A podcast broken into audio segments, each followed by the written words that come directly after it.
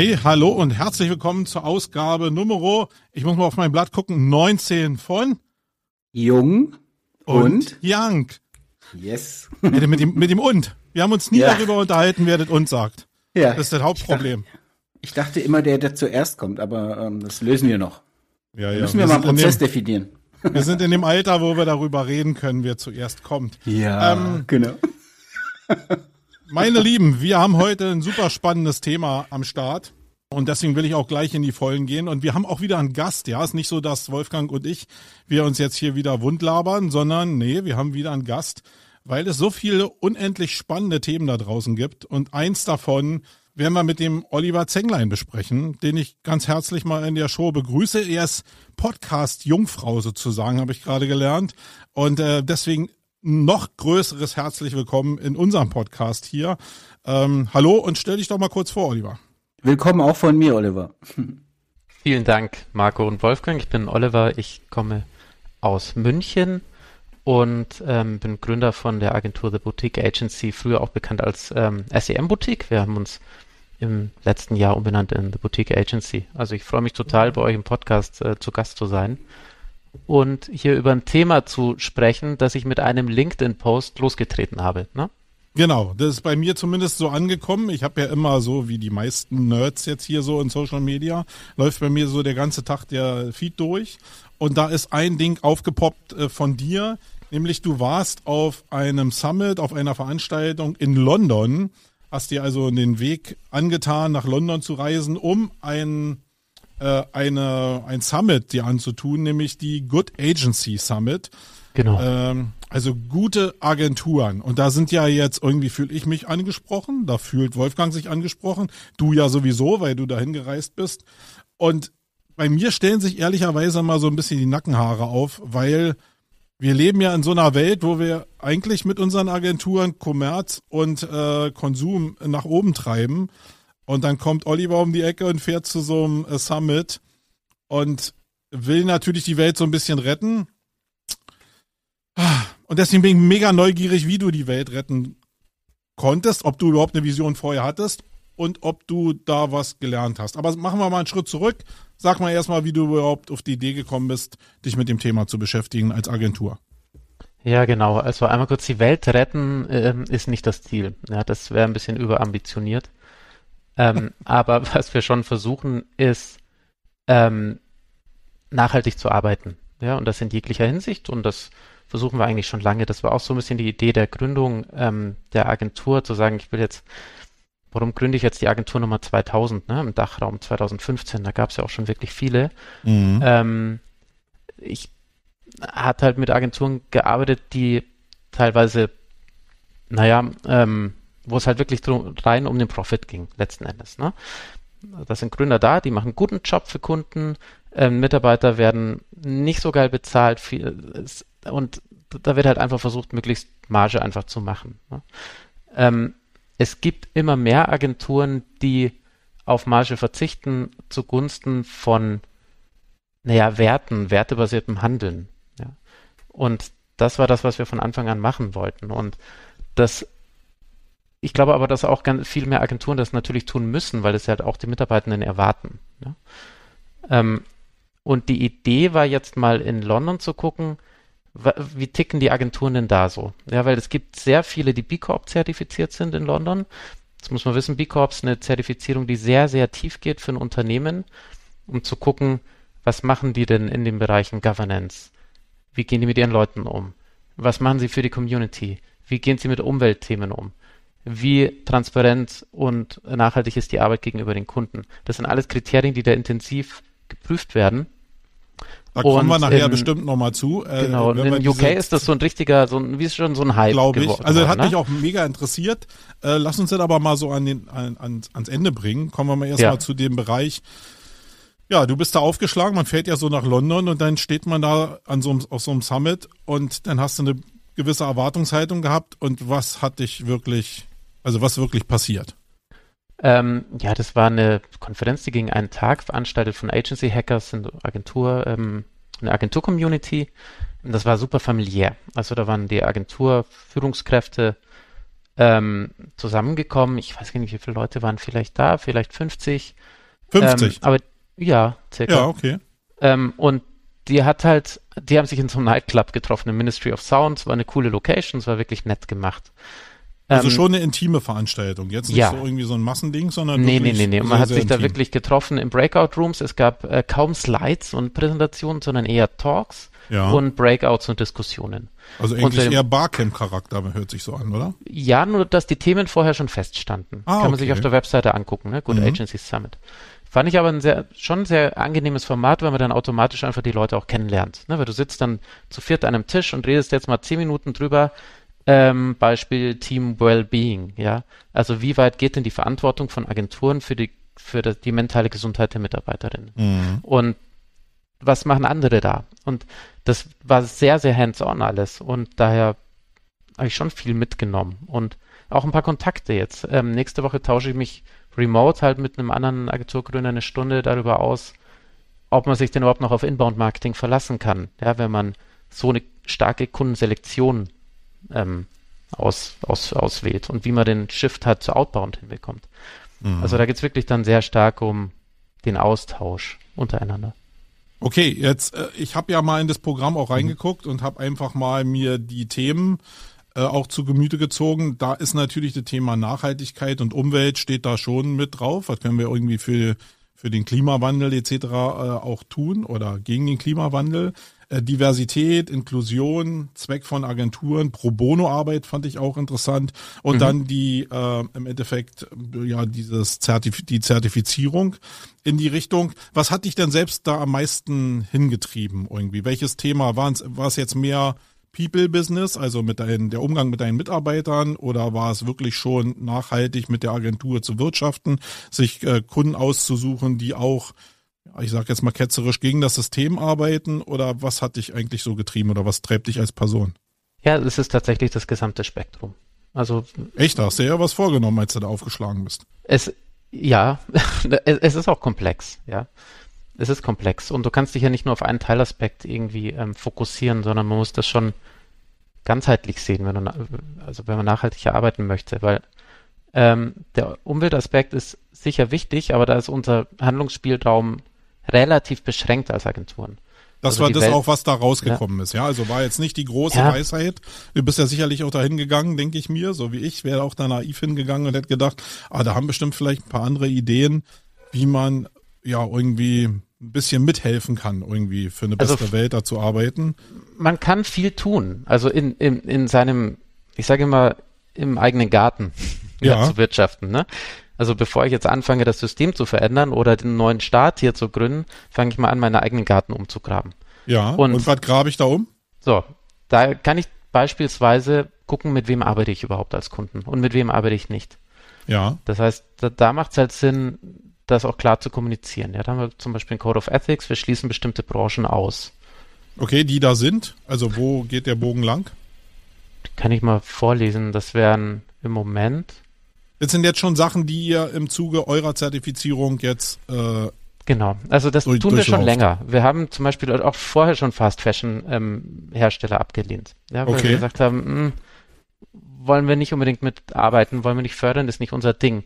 Aber Olli, im Zuge Oliver, von der Zertifizierung, du, ja. Bevor du liest, habe ich noch eine ganz kurz eine Frage dazu. Ja. Das passt vielleicht ganz gut dazu, denn ich habe in der Vorbereitung gesehen, ihr habt ja auch einen Ethikcode. Also mhm. vermute ich mal, ihr bewegt euch schon so ein bisschen in diesem Mindset. Genau. Und die Frage, die ich als erstes noch voranstellen wollte, ist, wie bist du überhaupt auf diese Good Agency Summit aufmerksam geworden? Also bewegst du dich ah. schon in so einem, in so einem Kontext? Gibt es da bei LinkedIn bestimmte Szenen oder Facebook-Gruppen oder sagst mhm. du einfach, ich habe Menschen um mich rum, die mich aufmerksam ja. machen? Das würde mich mal interessieren, denn ich hatte das mhm. überhaupt nicht auf dem Schirm. Ja, meine Kollegin ist darauf aufmerksam geworden, die Niki, die Nicole Reiner, ist auch bei uns in der Geschäftsführung und ich war mit ihr zusammen auch dann dort. Mhm. Ähm, und wie ist sie darauf aufmerksam geworden? Ähm, auf LinkedIn drüber gestolpert, über den Post. Okay. Aber wir sind schon ein bisschen vernetzt auch mit UK-Agenturen, weil ich so seit eineinhalb Jahren in, in dem ähm, Grow Your Digital Agency ähm, Netzwerk drin war, von dem Robert Craven. Ähm, und da haben wir uns ein bisschen Agentur-Coaching auch genommen. Ah, okay, super. Und äh, zweite Frage dazu, weil das vielleicht für die ZuhörerInnen auch interessant sein könnte. Was mhm. hast du denn da für einen Aufwand betrieben? Also jetzt Hotel und so ist klar, Flug wahrscheinlich oder Eurotunnel, egal. Ja. Aber was kostet das, dahin zu gehen? Was habt ihr dafür investiert? Und ja, wie ja, waren genau. so die Rahmenbedingungen? Also wir sind hingeflogen. Ja, ist natürlich jetzt nicht der beste Weg, aber irgendwie nach, nach London. Da hast du gleich alles kaputt gemacht. Genau, genau. ja, ähm, wir sind hingeflogen, haben ein Hotel genommen und ich bin auch gleich das Wochenende da geblieben, habe meinen Agenturcoach getroffen, seit zwei Jahren das erste Mal in echt und so. Das heißt, wir haben das ein bisschen verbunden. Ähm, Kostenpunkt war eben, naja, Flug und Hotel ähm, für zwei Leute. Die Konferenz hat auch Eintritt gekostet. Ich weiß jetzt gar nicht wie viel, es waren wenige hundert Euro letzten Endes, aber mhm, okay. ähm, es war überschaubar, der, der gesamte mhm. Aufwand, würde ich sagen. Für das man noch ein paar Dinge rangehängt hat. Mhm, okay. Gut, das ging mir nur mal so organisatorisch drum, wie die Rahmenbedingungen ja. waren und ja. auch wie du es gefunden hast. Denn ich ja. finde es grundsätzlich interessant, sich in die Szene zu orientieren. Die poppt aber in meiner Bubble und ich bin ja jetzt auch relativ gut im Marketing vernetzt, aber so mhm. überhaupt nicht auf bis heute. Deswegen habe ich mich auch über das Thema sehr gefreut. Deswegen. Ja, das, genau deswegen sind wir auch hingefahren, weil sowas gibt's halt bei uns noch nicht. Ne? Und mhm. also in dem Sinne zumindest weiß ich nicht davon. Und ähm, die die, die deutschen Performance-Agenturen und so, die kennen wir halt auch schon ganz gut und das ist auch ein guter Austausch, den man da pflegt, vor allem viel über Google. Ähm, aber ich finde es halt schön, da den, mal, mal den Horizont zu erweitern ne? und zu sehen, was können wir damit mitnehmen und lernen. Warst du, du die einzige deutsche Agentur da oder ja. hast du noch andere getroffen? Die nee, wir wurden da sogar anmoderiert, so als hey und Okay. Die waren eher überrascht, dass wir da ankamen, die, die Germans. Die, die German Crowds. Genau. Ja, zeigt im Endeffekt ja, wie unterrepräsentiert dieses Thema noch ist. Und ja. dass, die, dass die Briten uns das jetzt vormachen, das macht mich ja schon wieder irre. Aber so ist es nun mal. Ja, genau. Und die sind da echt gut drauf, muss man sagen. Also die, die wir da getroffen haben. Das waren mhm. coole Leute, das waren coole Führungskräfte. Viele arbeiten selbstverständlich auch mit NGOs und ähm, das war natürlich jetzt genau die Bubble auch, ja, in die wir da reingestoßen sind. Aber ähm, das war schon Horizont erweiternd auf jeden Fall. Und die Kosten werden jetzt auch nicht höher als äh, OMX SEO kommen nächste Woche in, in Salzburg, ja, wo ich auch ge sehr gerne hinfahre. Mhm. Ja. Ja, Wolfgang auch. Also ihr trefft euch dann da, könnt ihr euch nochmal austauschen. Genau. Ähm, lass uns doch vielleicht diese Liste äh, weiter abarbeiten mal, weil das mhm. interessiert mich schon, was ihr da so als Ausschluss habt. Weil ich glaube, das ist ja ein Drahtseilakt, ja, den man denn da gehen muss. Fast ja, Fashion natürlich.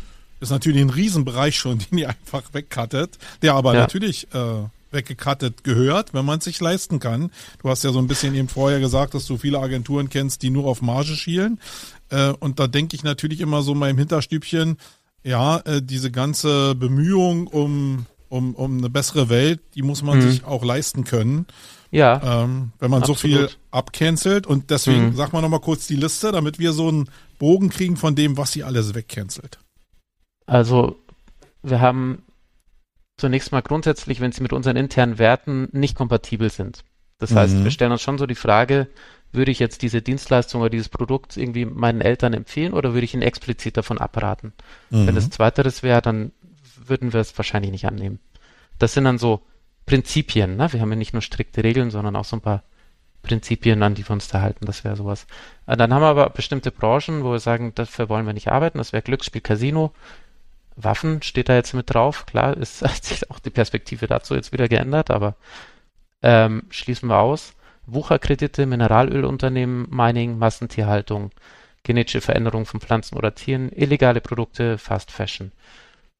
Ähm, so, das sind jetzt die Branchen, soweit sie da stehen. Das mhm. ist ein lebendes Dokument, das wird immer mal geupdatet und wenn da mal eine Anfrage kommt, wo wir uns nicht sicher sind, dann beraten wir uns halt dazu. Ist das was, was Sinn macht oder nicht? Also ich finde es schon mindestens mal spannend, dass man das einfach mal so aufschreibt, weil ich glaube, mhm. Wolfgang mhm. und ich, wir haben es auch im Kopf. Ähnlich, glaube ich, hätten wir es, wenn wir uns mal hingesetzt hätten und das hätten aufschreiben müssen, glaube ich, wären wir zu einer ähnlichen Liste gekommen, oder Wolfgang? Ja, auf jeden Fall. Die, die du genannt hast, Oliver, die mhm. fand ich auch alle nachvollziehbar. Mhm. Ich würde aber schon mal eine kritische Anmerkung machen wollen, beziehungsweise ja. hinterfragen, hinterfragen. Hm. Ich finde es schon schwierig zu sagen, wir schließen bestimmte Branchen aus. Also ja, ja, weil ich sag mal so, ich, ich, ich überspitze mal ein bisschen. Fast Fashion halte ich zum Beispiel für sehr schwierig, ja. Ähm, mhm. Aber ich überspitze mal bewusst und sage, selbst bei Waffenlieferanten, es gibt ja auch Notwendigkeiten für Waffen. Also ja, Polizisten, absolut. Polizisten oder andere ähm, Exekutivleute müssen ja Waffen tragen. Deswegen ist ja ein Waffenhersteller per se nicht ein schlechtes Unternehmen, denn ihr unterteilt ja sozusagen in gut und hm. schlecht. Nein, stopp, das tun wir nicht. Okay. Wir sagen nur, mit wem wollen wir nicht arbeiten. Okay, aber die kommen ja auf die Blacklist. Ja. Wenn ich dann sage, es ist eine, es ist eine ganze Branche, dann halte ich das für schwierig, muss ich sagen. Ja, aber wir verurteilen deswegen ja nicht. Mhm.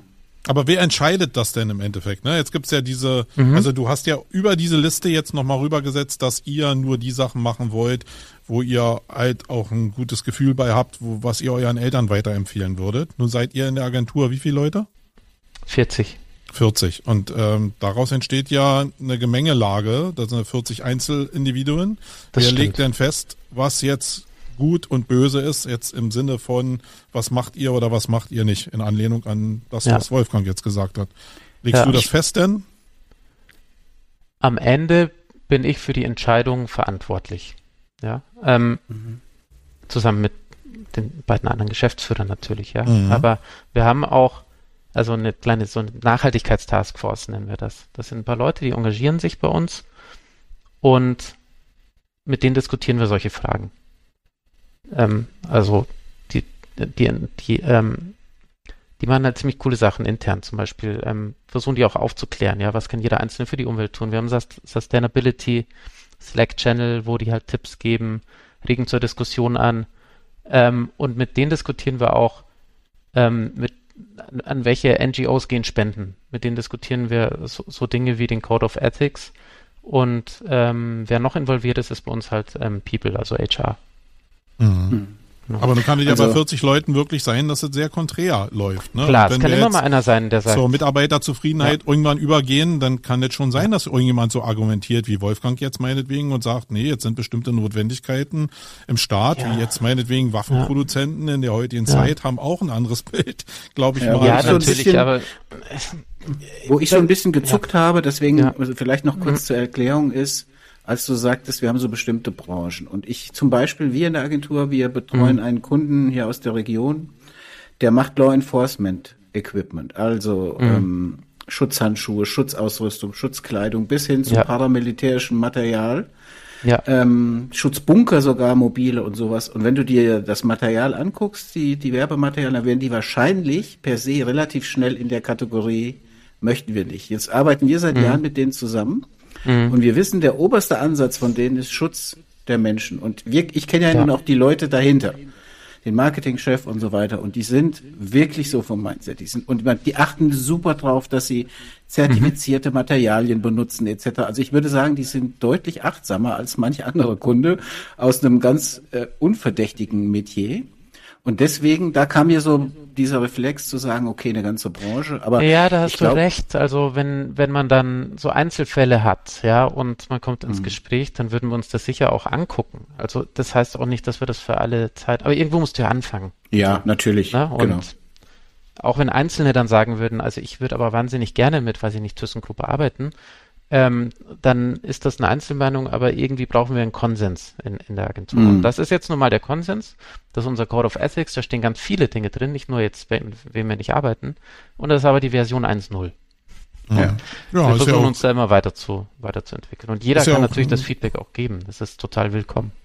Genau. Also ich stelle mir natürlich hinten raus immer wieder die Frage, du hast die Wirtschaftlichkeit ja angesprochen, so dieses Thema muss man sich leisten können, Wirtschaftlichkeit, weil bei mir auf der Tacker-Uhr, die ich immer so als Agenturchef auch so mhm. im Kopf habe, ist natürlich immer die Auslastung der Mitarbeiter. Also wenn du in so eine Sachen investierst, Zeit auch investierst, wenn du das sagst, was ihr da vorbereitet habt für Nachhaltigkeit etc. pp, gehen immer ein paar Prozentpunkte von der Wirtschaftlichkeit weg, ne? Weil du dich ja mit ja. nicht abrechenbaren Sachen im Endeffekt beschäftigst, die alle vielleicht happy, ja. happy machen, vielleicht auch ja. nicht happy machen, aber am Ende äh, kappst du dir immer wieder ein paar Prozent, die dann ja, an der Wirtschaftlichkeit nagen, die dazu führen könnten, dass du irgendwo hinspenden kannst, was du willst. Also Ist so. in ja. dem Hamsterrad bist du ja auch. Wie löst du das denn? Ja, wir müssen einfach, wir müssen einfach exzellent sein in dem, was wir tun. Ja. Okay, also 120 Prozent statt 100 Prozent. ja, und ähm, natürlich äh, sind wir jetzt auch nicht die billigste Agentur jetzt, wenn man das umrechnet am Markt, wahrscheinlich. Ähm, Habt ihr noch irgendwas wie einen Stundensatz? Oder wir Tagessätze? haben auch Tagessätze, ja. Okay, ja. die liegen bei euch wie? Was ist billig? So teuer? um die 1000 bis 1200 Euro. Okay. Wenn man das jetzt umrechnet, für Consulting-Projekte. Ne? Wenn wir jetzt so ähm, Paid Media machen, dann sind das auch oft ganz andere Modelle, die wir mhm. fahren. Mhm. Aber wir brauchen natürlich einen gewissen Satz, ja, wenn du deine Leute gut bezahlst, wenn du ähm, wirklich auf solche Themen halt auch ähm, Wert legst, wenn du auch mal Umsatz und Profit liegen lässt für die Einhaltung von Werten, dann kannst du jetzt nicht sagen, ich mache jetzt hier eine 40% Marge als Agentur. Ich glaube, das geht nicht so richtig zusammen, außer du hast ja außerordentliche Glücksfälle ja, an, an Kunden. Habt ihr ähm, dafür einen festen Posten irgendwie budgetiert oder sagst du, nee, das geht bei uns in diese Gesamtagenturstruktur und Organisation mit rein? Oder sagst du ganz klar, wir haben, ich sag jetzt mal 2,5 mhm. Prozent Umsatz und dir das investieren wir in Nachhaltigkeit etc.? Ja, das ist ein sehr guter Punkt. Wir haben das punktuell haben wir Dinge budgetiert. Ich sag's mal so. Aber nicht als Ganzes. Mhm. Mhm. Okay. Aber äh, wir merken jetzt schon, oder ich merke jetzt zumindest, äh, dass diese ganzen Felder, die jetzt auch auf der Konferenz da sicherlich ein Thema waren, mhm. ineinander greifen. Also kommt mir vor Total. wie so ein wie so ein Uhrwerk, ja, und alles äh, passt irgendwie, kommt irgendwie zusammen. Und da ist es natürlich schwer, jetzt irgendwie so ein. Also lass uns doch einfach mal die Themen durchgehen. Wir haben jetzt die mhm. Themen äh, was ihr nicht machen wollen würdet. Ähm, da, da kann man ja, äh, ja okay. also mhm. habe ich jetzt gelernt, das ist eine, eine Version 1, ihr lernt da auch noch, aber ihr seid wenigstens dran. Finde ich sehr lobenswert. Äh, ja. Lass uns mal das Thema Nachhaltigkeit nehmen. Was war da so mhm. Thema? Was steht auf eurer Liste in der Version 1.0? Was wollt ihr in Sachen Nachhaltigkeit in, in, in Sachen, ja, vielleicht weniger Energieverbrauch und so in der Agentur selbst umsetzen. Ja, okay. Also Nachhaltigkeit im Sinne von Umweltschutz, würdest du jetzt sagen, ne? Ja, ähm, oder ähm, ja, Nachhaltigkeit genau. auch in, im Sinne von Wiederverwertbarkeit von Materialien, die man so in der Agentur ja, benutzt. Voll. Ne? Also wir, also es fängt damit an, ähm, was kaufen wir ein? Ne? Wir sind ja auch, wir haben ein Office, also Arbeitsmaterial, Konsum im Arbeitsumfeld. Also wir stellen Tupperdosen, die kann sich jeder mitnehmen, wenn er sich Essen holt. Dadurch vermeiden wir schon echt eine Menge Plastikmüll. Ja. Ähm, das sind solche Themen. Ähm, bei Dienstreisen achten wir auf umweltfreundliche An- und Abreise. Gut, nach London bin ich jetzt geflogen. Das lassen wir aber auch zu. Aber ich würde jetzt beispielsweise nach Köln definitiv einen Zug bevorzugen oder nach Berlin. Ja, klar. Mhm. Ähm, dann ähm, Genau, ähm, haben wir tatsächlich auch so Guidelines. Ja, das sind halt so Kleinigkeiten, dass die Monitore ausgeschaltet werden, wenn du gehst und so. Aber das sind wirklich nur kleine Themen. Aber die. Ja, die aber schon was bewirken. Also so Dark Mode. kommunizieren wir natürlich schon aktiv. Dark ja. Mode, ist das bei euch Pflicht oder? Nee, aber das ist ein guter Punkt, Dark Mode ähm, als weil ja. das habe ich nämlich von vielen auch schon ja. gehört. Ich habe selbst mal probiert, hier äh, bei meiner Monitorflotte auch umzusetzen. Ich muss sagen, ich habe mich sehr schwer damit getan, mhm. weil ich schon mit diesen Kontrasten echt ein Problem hatte. Mhm. Äh, was ich aber noch viel schwieriger finde und weil du die Tupperdosen angesprochen hast, will ich einfach nochmal da reingehen, ja. wie ihr das gelöst habt. Aha. Bei uns sind äh, ist Lieferdienst ein ziemlich großes Thema bei den Mitarbeitern. Ah.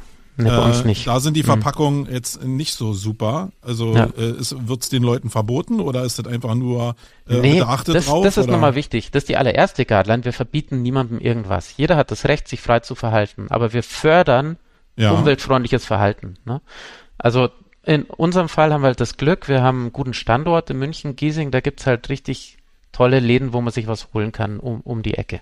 Ja. Und das macht jeder. Da lässt sich keiner was liefern.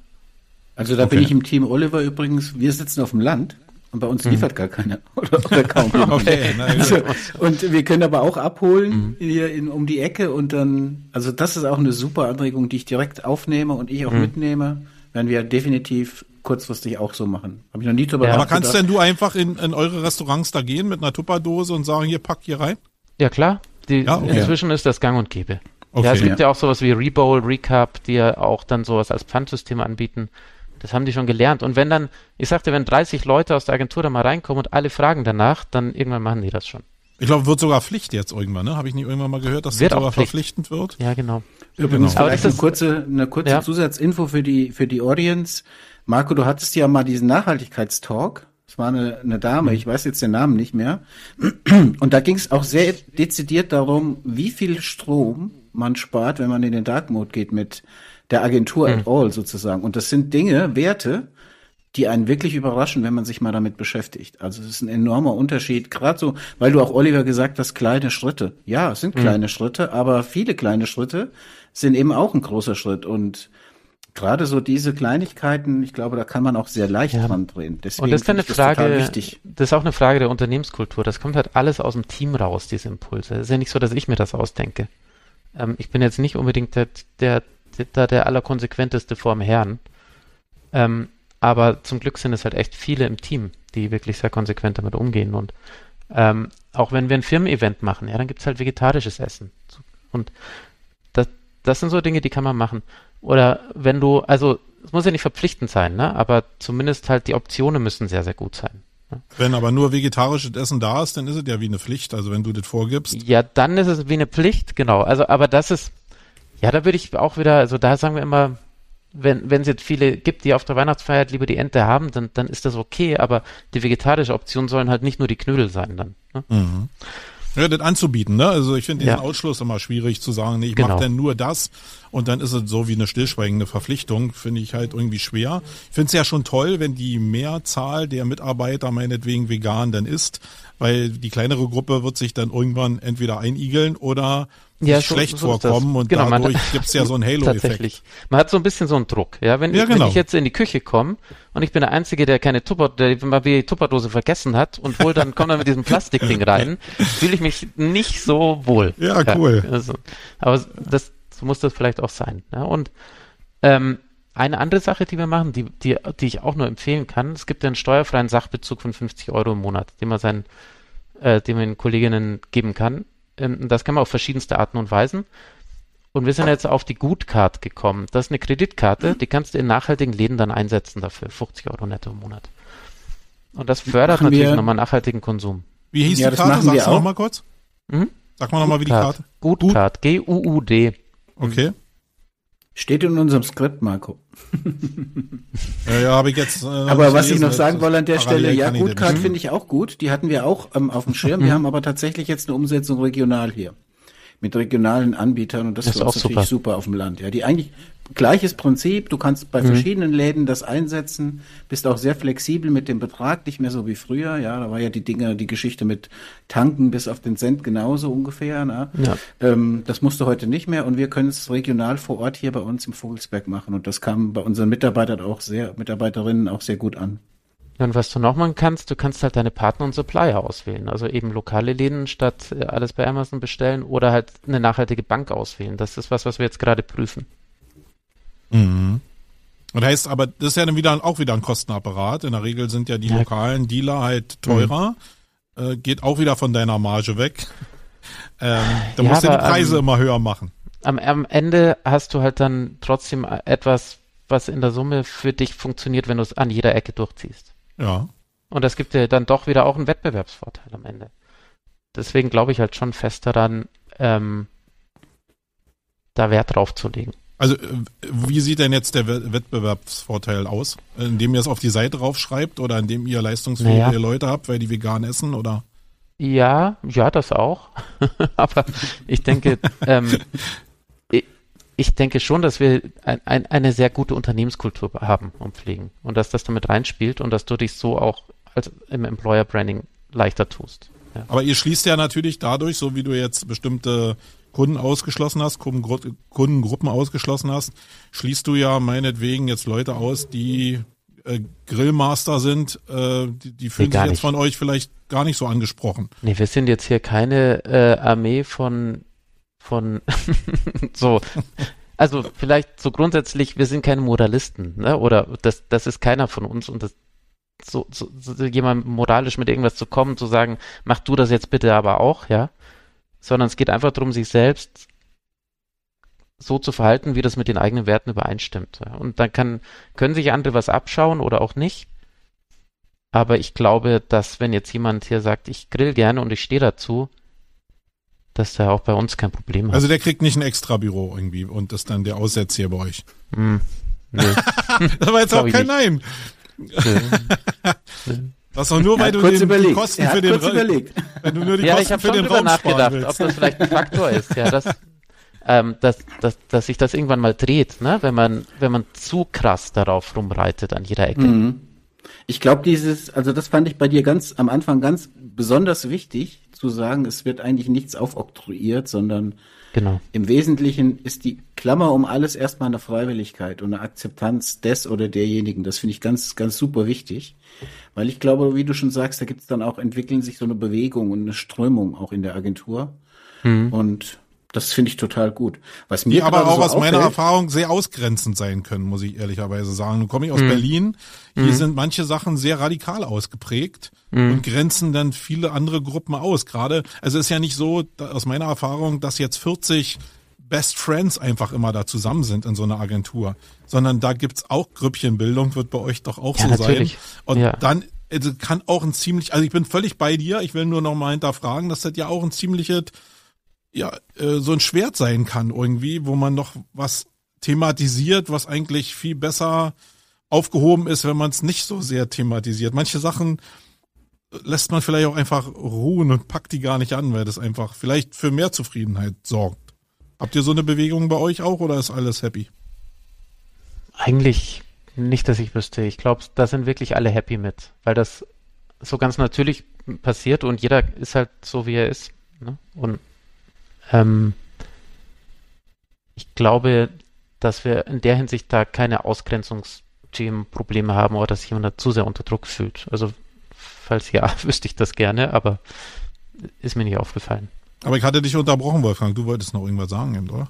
Ja, ich wollte sagen, was mir gerade auffällt, ist, dass ich glaube, wir in der Agentur auch total viel schon machen, aber es uns gar nicht so bewusst gemacht haben und das auch nicht aufgeschrieben haben. Und das finde ich einen richtig Mhm. mega tollen Impuls von dir, Oliver. Also ich habe einfach mal überlegt, wir haben zum Beispiel vor ein paar Wochen umgestellt, wir haben so eine Schublade, da ist so ein Rotkreuzeichen drauf, kein Witz bei uns im Team. Und da ist, die war immer randvoll mit Schokolade. Und da ist, wenn einer so nervenmäßig ja mal Nahrung gebraucht hat, sind die Leute dahin gegangen. Und vor ein paar Wochen haben wir uns entschieden und haben gesagt, die Rotkreuz-Schublade wird abgeschafft. Also wir haben es im Team zur Auswahl gestellt und die Mehrheit hat demokratisch entschieden, wir stellen um auf Obst. Das, es gibt so einen Lieferant, ich weiß leider den Namen jetzt nicht. Sorry dafür, aber ähm, der, der liefert Obstkisten ähm, mit Obst, das nicht in den Handel kommt, weil es optisch nicht passt. Ja, das ist Bananen, die zu Etepetete. klein sind. Etepetete, genau die. Ja, ja. Und da haben wir jetzt auf ein Abo umgestellt, kriegen also jetzt, haben jetzt Obst überall stehen statt Schokolade. Solche Sachen. Oder äh, wir sprudeln Wasser seit, ich glaube, zwei Jahren. Holen Ja. wir kein Mineralwasser mehr in, Ja, ja. in Lebensmittel. Oder, oder wir nutzen eine eigene Photovoltaikanlage schon lange und produzieren einen Großteil des Stroms, den wir verbrauchen selbst. Und solche Das ist Dinge, richtig cool. Hm? das sollten wir, hätten wir eigentlich längst mal aufschreiben sollen. Und ich finde das einen richtig tollen Impuls, sich das auch mal bewusst zu machen. Weil es gehört sehr stark auch zum Branding, finde ich. Also es ist Absolut. zumindest, also gerade Photovoltaik, Ja. weil du es gerade ansprichst, das ist ja jetzt hier auch so ein Ping-Pong-Spiel. Mir kommen jetzt auch die Gedanken, sowas als USP auf seine Seite zu schreiben, finde ich äußerst effektiv im Gegensatz zu dem, dass sich Leute Zertifikatehandel auf die Seite schreiben, wo Mhm. jeder ja vom Gefühl weiß, okay, das ist eigentlich äh, eine voll Fake, ja, aber eine Photovoltaikanlage, Mhm. äh, da kannst du ja schon Invest tätigen von deinen Margen, die du hast, in eine ja zumindest äh, ein bisschen in eine, in eine Stromersparnis. Finde ich eigentlich einen coolen Move, oder? Was ich, was ich an der Stelle noch sagen will, was sich echt richtig geil anfühlt. Ich persönlich habe selbst drei Anlagen, das weißt du ja auch, Marco, und wir haben die in der Agentur hier vor zehn Jahren gekauft. Also nicht jetzt aus diesem Bewusstsein, sondern Als es glaube, noch richtig elf- Schitte gab dafür, für die Zehn oder elf Einspeisung. Jahre, ja, sie aber auch noch alter Kapitalist. Ja, aber sie auch noch entsprechend viel gekostet haben, mein Lieber. Ja, Ja, ja, Schutz ja, ich ja. mir nicht an, denn das Verhältnis ähm, Ertrag und Kosten ist heute fast gleich. Also da ist kaum Unterschied zu früher. Aber einfach das Gefühl, du produzierst deinen Strom selbst, das ist so befriedigend und das ist so schön, ja. Und dass wir das schon so lange machen, das ist echt ein USP, den wir nie kommuniziert haben. Das heißt, ihr sitzt aber auch in einer Immobilie, die euch selbst gehört, oder wie Ja, läuft das? genau. Okay, na, siehst du. Und Oliver, bei euch ist es nicht so. Ihr seid zur Miete, Nee. oder? Ja, wir sind zur Miete drin, genau, beziehen den Strom von den Ja, siehst du, Stadtwerken können gar nicht alle Wolfgang. Aha. Ja, Nee. ja auch nicht wir können es ja auch nicht einfach, doch? Ja. Nee. Ja, du kennst ich habe ja nicht gesagt, dass es schlimm ist, wer es nicht macht, aber ich habe gerade gemerkt, anhand der Anregung von Oliver, Mhm. wie wichtig das ist, sich darüber mal zu Gedanken zu machen. Ja, das ist doch super. Und das, das kann doch eine tolle Vision sein, irgendwann mal ein Gebäude zu besitzen, das irgendwie nachhaltig ist als Agentur. Ja. Wie geil wäre wär, wär das eigentlich? Ne? Ja. Okay, da setze ich jetzt noch einen drauf und dann höre ich auf mit der Prahlerei. Aber zu Hause produziere ich ungefähr achtmal so viel Strom im Schnitt, im Jahresschnitt, wie, wie also den ich, den ich mhm. verbrauche. Das ist ein Aktivhaus und das ist ein richtig tolles Gefühl, weil man weiß, cool. okay, ja, man tut wirklich was für die Umwelt damit. Das ja. ist super. Mhm. Genau. So, was noch so? Jetzt haben wir schon ein paar super ja. Sachen schon drin, muss ich sagen. Also äh, ich habe hier Kopfkino schon, aber äh, bei dir kreist es noch im Kopf, Oliver. Da sind noch ein paar ja, Sachen, sind, die ihr da auf der Liste habt. Bestimmt. Natürlich nicht, nicht am Ende, genau. nee, was ich wirklich cool finde, ist halt auch das Thema drüber zu sprechen ne? und Aufklärung. Wie du sagst, Wolfgang, das alles mal aufzuschreiben, das inspiriert ja dann, was können wir eigentlich noch tun. Mhm. Und so haben wir wirklich so einen Slack-Channel, der, der ist kuratiert. Also da sind ein paar Leute, die schreiben da immer wieder Sachen rein. So, dieses Gemüse ist jetzt gerade regional erhältlich, ja, oder jetzt gibt's gerade die Bahnkarte im Angebot, oder, oder, oder. Und das ist so cool, weil das dann auch Aktivität triggert. Die Leute sprechen drüber, man lernt dazu, ähm, und dann, dann wird, dann wird das halt Teil der gelebten Kultur. Ne? Ähm, und ansonsten gibt es, was kann man noch tun? Also wir haben gerade durch diese B Corp, dieses Assessment, bekommen wir ja viele Anregungen, weil du da strukturiert durch die Punkte einmal durchgehst. Ne? Das ist ja so ein riesiger Fragebogen. Das heißt, die Punkte sind in sich ja immer schon Anregungen, auch natürlich diese Punkte genau, irgendwie du, einhalten zu wollen. Ne? da kannst du Ziele von ableiten. Ja, genau. cool. Ja.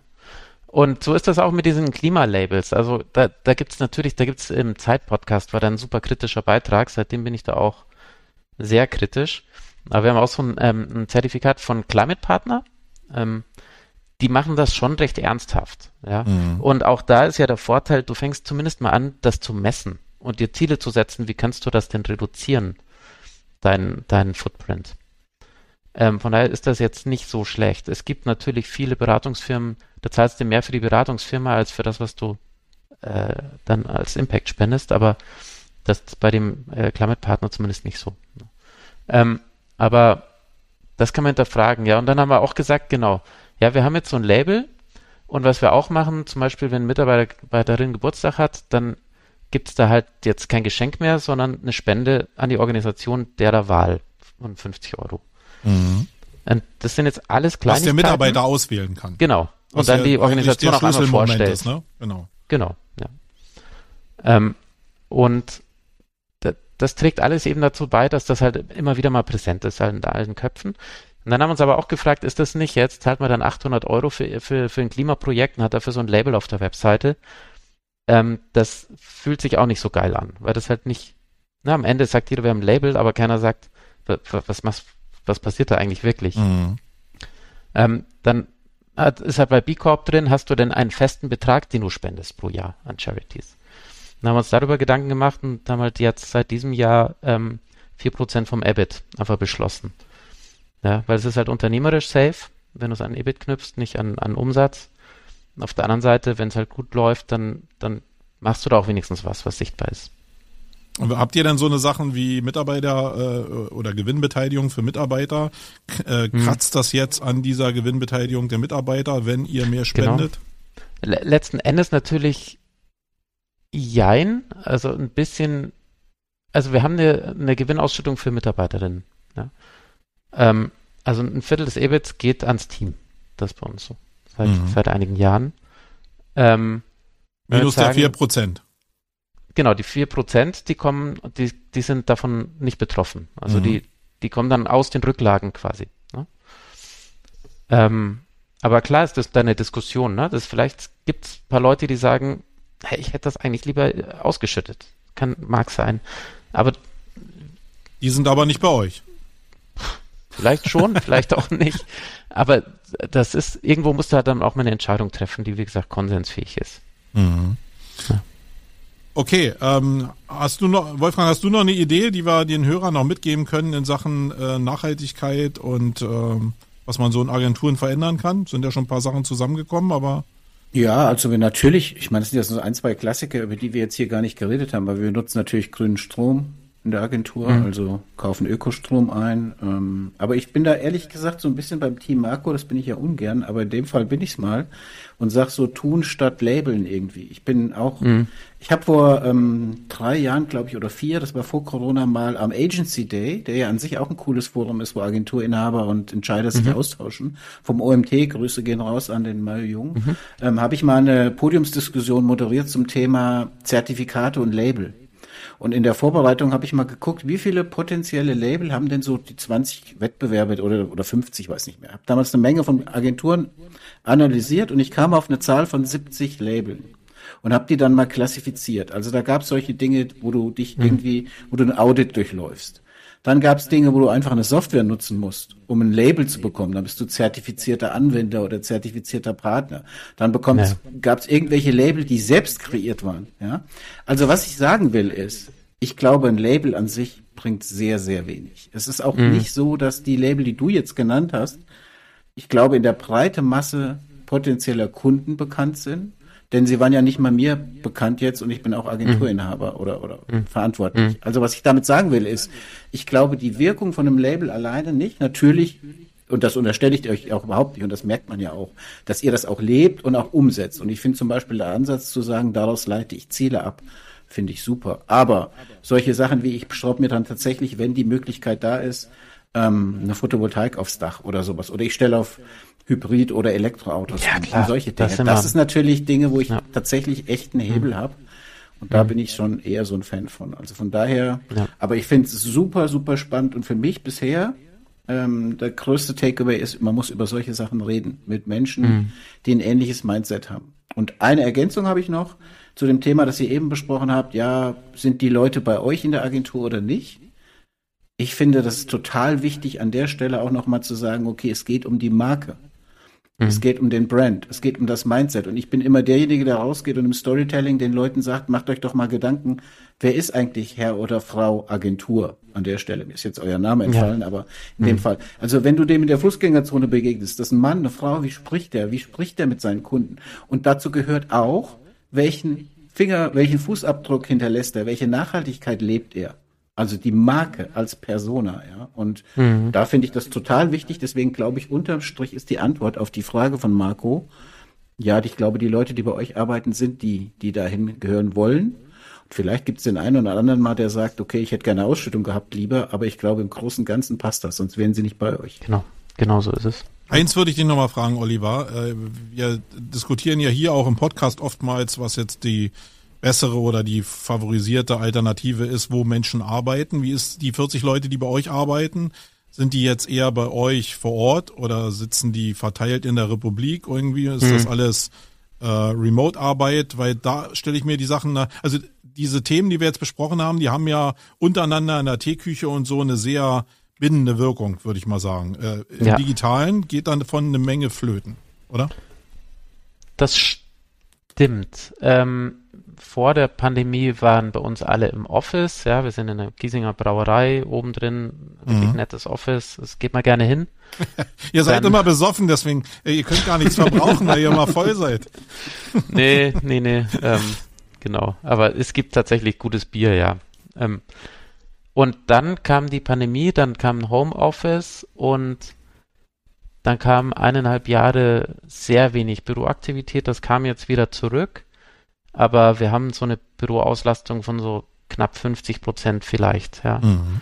Ähm, wir haben auch Leute sitzen inzwischen, die sind halt wieder weggezogen nach Berlin, nach Stuttgart und inzwischen rekrutieren wir auch deutschlandweit ähm, und nutzen das eher als Chance. Aber du hast recht, ähm, es ist remote schwierig, das so in, in so eine Kultur aufrechtzuerhalten. Ne? Also die Wertigkeit von, wir haben eine, eine, ja. Äh, eine Photovoltaikanlage auf dem Dach, interessiert ja einen, der in Berlin sitzt, äh, der kommt mhm. damit ja nicht so sehr in Kontakt wie jetzt die Leute, die bei Wolfgang da direkt Klar. jeden Tag ins aber Office der, kommen. Ne? Aber es ist ja das Gesamtpaket und wie du, wie du dich verhältst, ja, tagtäglich hier, ähm, what you do is who you are, hier Ben Horowitz, das ist eine Buchempfehlung, aber ähm, und das bekommt man auch remote mit.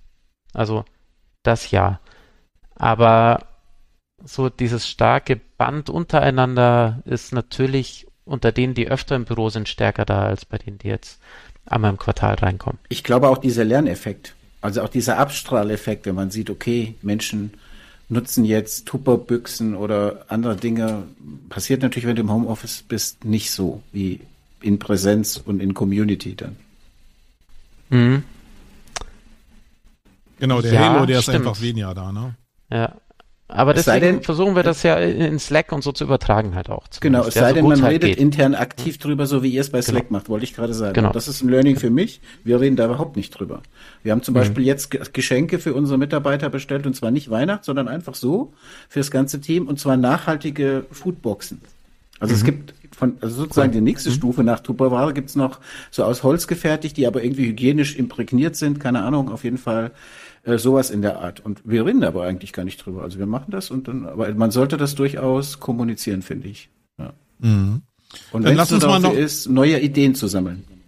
Dann lass uns noch mal den Schritt vielleicht von diesem Nachhaltigkeitsthema oder diesem Umweltthema in Richtung ähm, der nächsten Punkte machen. Diversität, Inklusion habe ich jetzt hier noch drauf.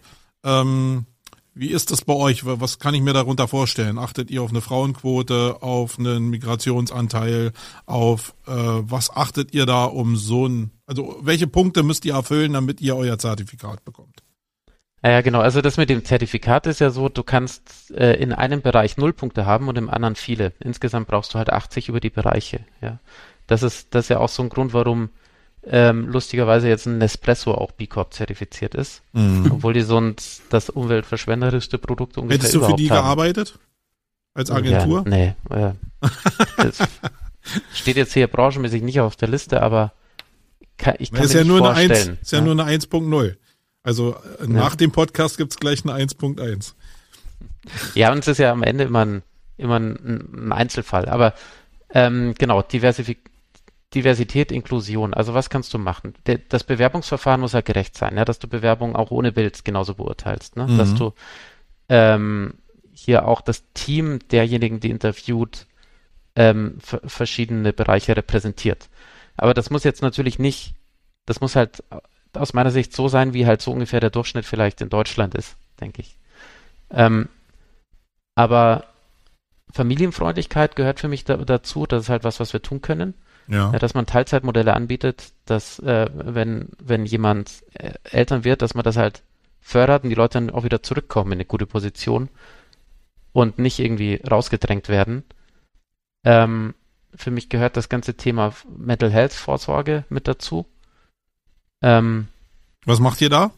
Also da gibt's ähm, MHFA, Mental Health First Aid. Das ist quasi so wie ein Erste-Hilfe-Kurs, nur für Mental Health. Ja. Ähm, das ist da, ein Coaching-Thema oder wie ist das jetzt? Da schicken euch? wir Leute hin. Das ist wie, kannst du dir vorstellen, wie ein Erste-Hilfe-Kurs. Dauert zwei volle Tage. Mhm. Und da bekommst du halt eine Schulung. Wie, wo dann erkennst du, dass es einem nicht gut geht, zum Beispiel. Ne? Und wie gehst du damit um? Ähm, das kannst du machen. Und ansonsten Code of Ethics. Da haben wir halt dann auch Themen, welches Verhalten wir tolerieren, welches nicht. Was bedeuten denn unsere Core Values in der Praxis? Also wie kommst du von dem Aufschreiben, wie sind wir, ja, welche Werte haben wir, mhm. hin zu ins Tun. Also wa, was erwarten wir denn? Ja, wir erwarten, dass Meetings halt pünktlich beginnen. Wir erwarten, dass wir diskriminierungsfrei miteinander umgehen. Ja, ähm, und da kann auch jeder, der so ein Verhalten sieht, das dann eben reporten. Ja, bei uns jetzt seit neuestem auch eine Vertrauensperson intern. Also so ein Code of Conduct Faktor, den ihr denn äh, agenturintern genau. habt irgendwie. Genau. Das ist der Teil von intern. euren Arbeitsverträgen oder wie, wie genau nehmt hm, ihr das? Das ist im, im Code of Ethics und der ist bei uns in Notion im internen Wiki und jeder bekommt das im, im Onboarding nahegelegt, sich das genau anzusehen. Mhm. Also ist denn auch abmahnfähig dadurch? Auch wenn du jetzt aus deiner Position also nicht über Abmahnung Frage. reden willst, aber kann ja genauso ja. gut sein, dass irgendeiner äh, permanent dagegen verstößt und dann ist es ja, ja schon. Ja, natürlich hat das dann Konsequenzen, letzten Endes, ja. Genau, also nicht gesellschaftlich, sondern arbeitsvertragsregelmäßig äh, als Anhang Ende sozusagen. Geht's dann irgendwann natürlich ans Eingemachte. Wenn, wenn, also es kommt natürlich auf den Umfang an. Ja. Also ich merke so ein bisschen, wie der Oliver zögert und ich finde das sehr sympathisch, muss ich sagen. Ja, ich auch. Der, ich, ich, hätte an der gleichen Stelle auch gezögert, hm. weil wenn ich The Good Agency drüber schreibe, ja, dann, dann gucke ich natürlich nicht gleich, ob es arbeitsrechtlich korrekt ist, sondern würde ich natürlich ja. mit den Leuten erstmal ins Gespräch gehen, Dialog und nochmal und nochmal und nochmal. Aber natürlich hat der Marco auch recht. An irgendeiner Frage ist, an irgendeinem Punkt ist ja die Frage, ist das juristisch auch relevant oder nicht? Und das wäre natürlich auch nochmal eine interessante Geschichte. Wie muss man sowas manifestieren? Muss man es ja. direkt an den, an den Arbeitsvertrag dran klammern oder? Nee, also wir haben es in dem Code of Ethics stehen und mhm. da steht jetzt zum Beispiel drin, wir akzeptieren keine Korruption, Bestechlichkeit und Bestechung. So, es gibt klare Regeln, es gibt Geschäftsessen, das ist okay, aber du kannst jetzt hier nicht äh, vom Kunden eine goldene Uhr annehmen. Ne? Und wo dann der Bereich jetzt mit legalen Konsequenzen beginnt und wo nicht, das da, da muss ich echt, das ist nicht mein Turf, da muss ich HR fragen. Es gibt hm. ja wirklich so ein paar Grenzen, ne, wo ich wirklich, also das ist ja jetzt gar nicht ketzerisch, sondern wenn jetzt irgendeiner ja. immer so äh, satiremäßig oder so irgendwelche Fritzeleien über weiß ich welche Gruppen macht, äh, und das stinkt dir irgendwie so an. Ja, am du Ende hast, musst du erstmal mit den Menschen reden, oder? Ja, klar. Also aber, und hingehen äh, und sagen, hör mal, bist du dir sicher, dass du da dir auch selbst was Gutes tust? Also, mhm. ne? und aber ist natürlich hart. Ich meine, über zehn bist du halt ganz normal in diesen Kündigungsschutz drin und musst natürlich dir das überlegen. Aber wir machen einfach mal eine Sendung mit dem Arbeitsrechtler mhm. zu, weil mich das wirklich auch interessiert. Mhm. Ähm, da war jetzt gar nicht so, dass ich das von dir oder ja, Wolfgang das abverlangen wollte, sondern wir sind alle auf dem Weg äh, genau. und probieren das Beste draus zu machen. Das soll jetzt hier das große Credo sein. Aber sag mal noch mal jetzt in, in Sachen Inklusion habe ich auch immer ähm, gleich das Thema auf dem Schirm irgendwie von Einstellung von behinderten Menschen. Ist ja ab ja. einer gewissen Firmengröße auf jeden Fall ein Thema. Seid ihr an sowas dran irgendwie? Weil es ja doch ja, schon aufwendiger ist als einen normalen Mitarbeiter. Haben wir tatsächlich nicht wir zahlen, man bezahlt ja auch dann dafür, dass man ab einer gewissen Größe keine Menschen mit Behinderung ähm, beschäftigt. Mhm. Das heißt, wir, wir, bezahlen da. Und ich muss auch zugeben, wir haben kein barrierefreies Büro, was ja auch per se mhm. uncool ist. Aber das ist halt ein Punkt, da, da sind wir nicht gut aufgestellt. Ja. Naja, man kann, ich glaube, man kann auch nicht ja. alles äh, äh, hinkriegen, ja. aber man kann sich Mühe geben, wenn man meinetwegen umzieht und beim nächsten Mal darauf achtet, dann ist ja schon cool. Das ist ja immer eine Sache des Bewusstseins. Äh, Frauenquote ist bei euch kein Thema, sondern ist. Wir haben Frauenüberschuss, sowohl also okay, dann Männerquote, dann legst einfach um. Bei uns ging es ja um eine Männerquote. genau. Nee, das ist da tatsächlich ganz natürlich irgendwie bei uns kein Thema. Aber was wir machen, wir analysieren die Gehälter und gucken, gibt es denn da dahingehend Unterschiede auf gleichen Positionen oder nicht. Sind die Gehälter bei euch offengelegt? Weiß jeder, was Nein. der andere verdient? Nein. Wäre das ein Teil, was ihr noch machen wollen würdet? Das halte ich für schwierig, weil am Ende machen Menschen unglücklich, ähm, indem du ihnen Gelegenheiten gibst, sich immer zu vergleichen. Also mhm. die, ich bin kein Fan, ich bin Freund von Transparenz. Ähm, zu gucken, wo, wo, was, was machen wir an Umsatz, an EBIT, wo geht der hin, aber halt immer in Verbindung mit Kontext. Aber in dem Moment, wo du das Gehalt, wenn ich jetzt Gehalt einer Person irgendwie besprechen würde, dann ist das ja auch ein Kontrakt, den ich mit der Person breche. Und ich glaube, nicht jeder hat Bock darauf, dass die Gehälter öffentlich sind.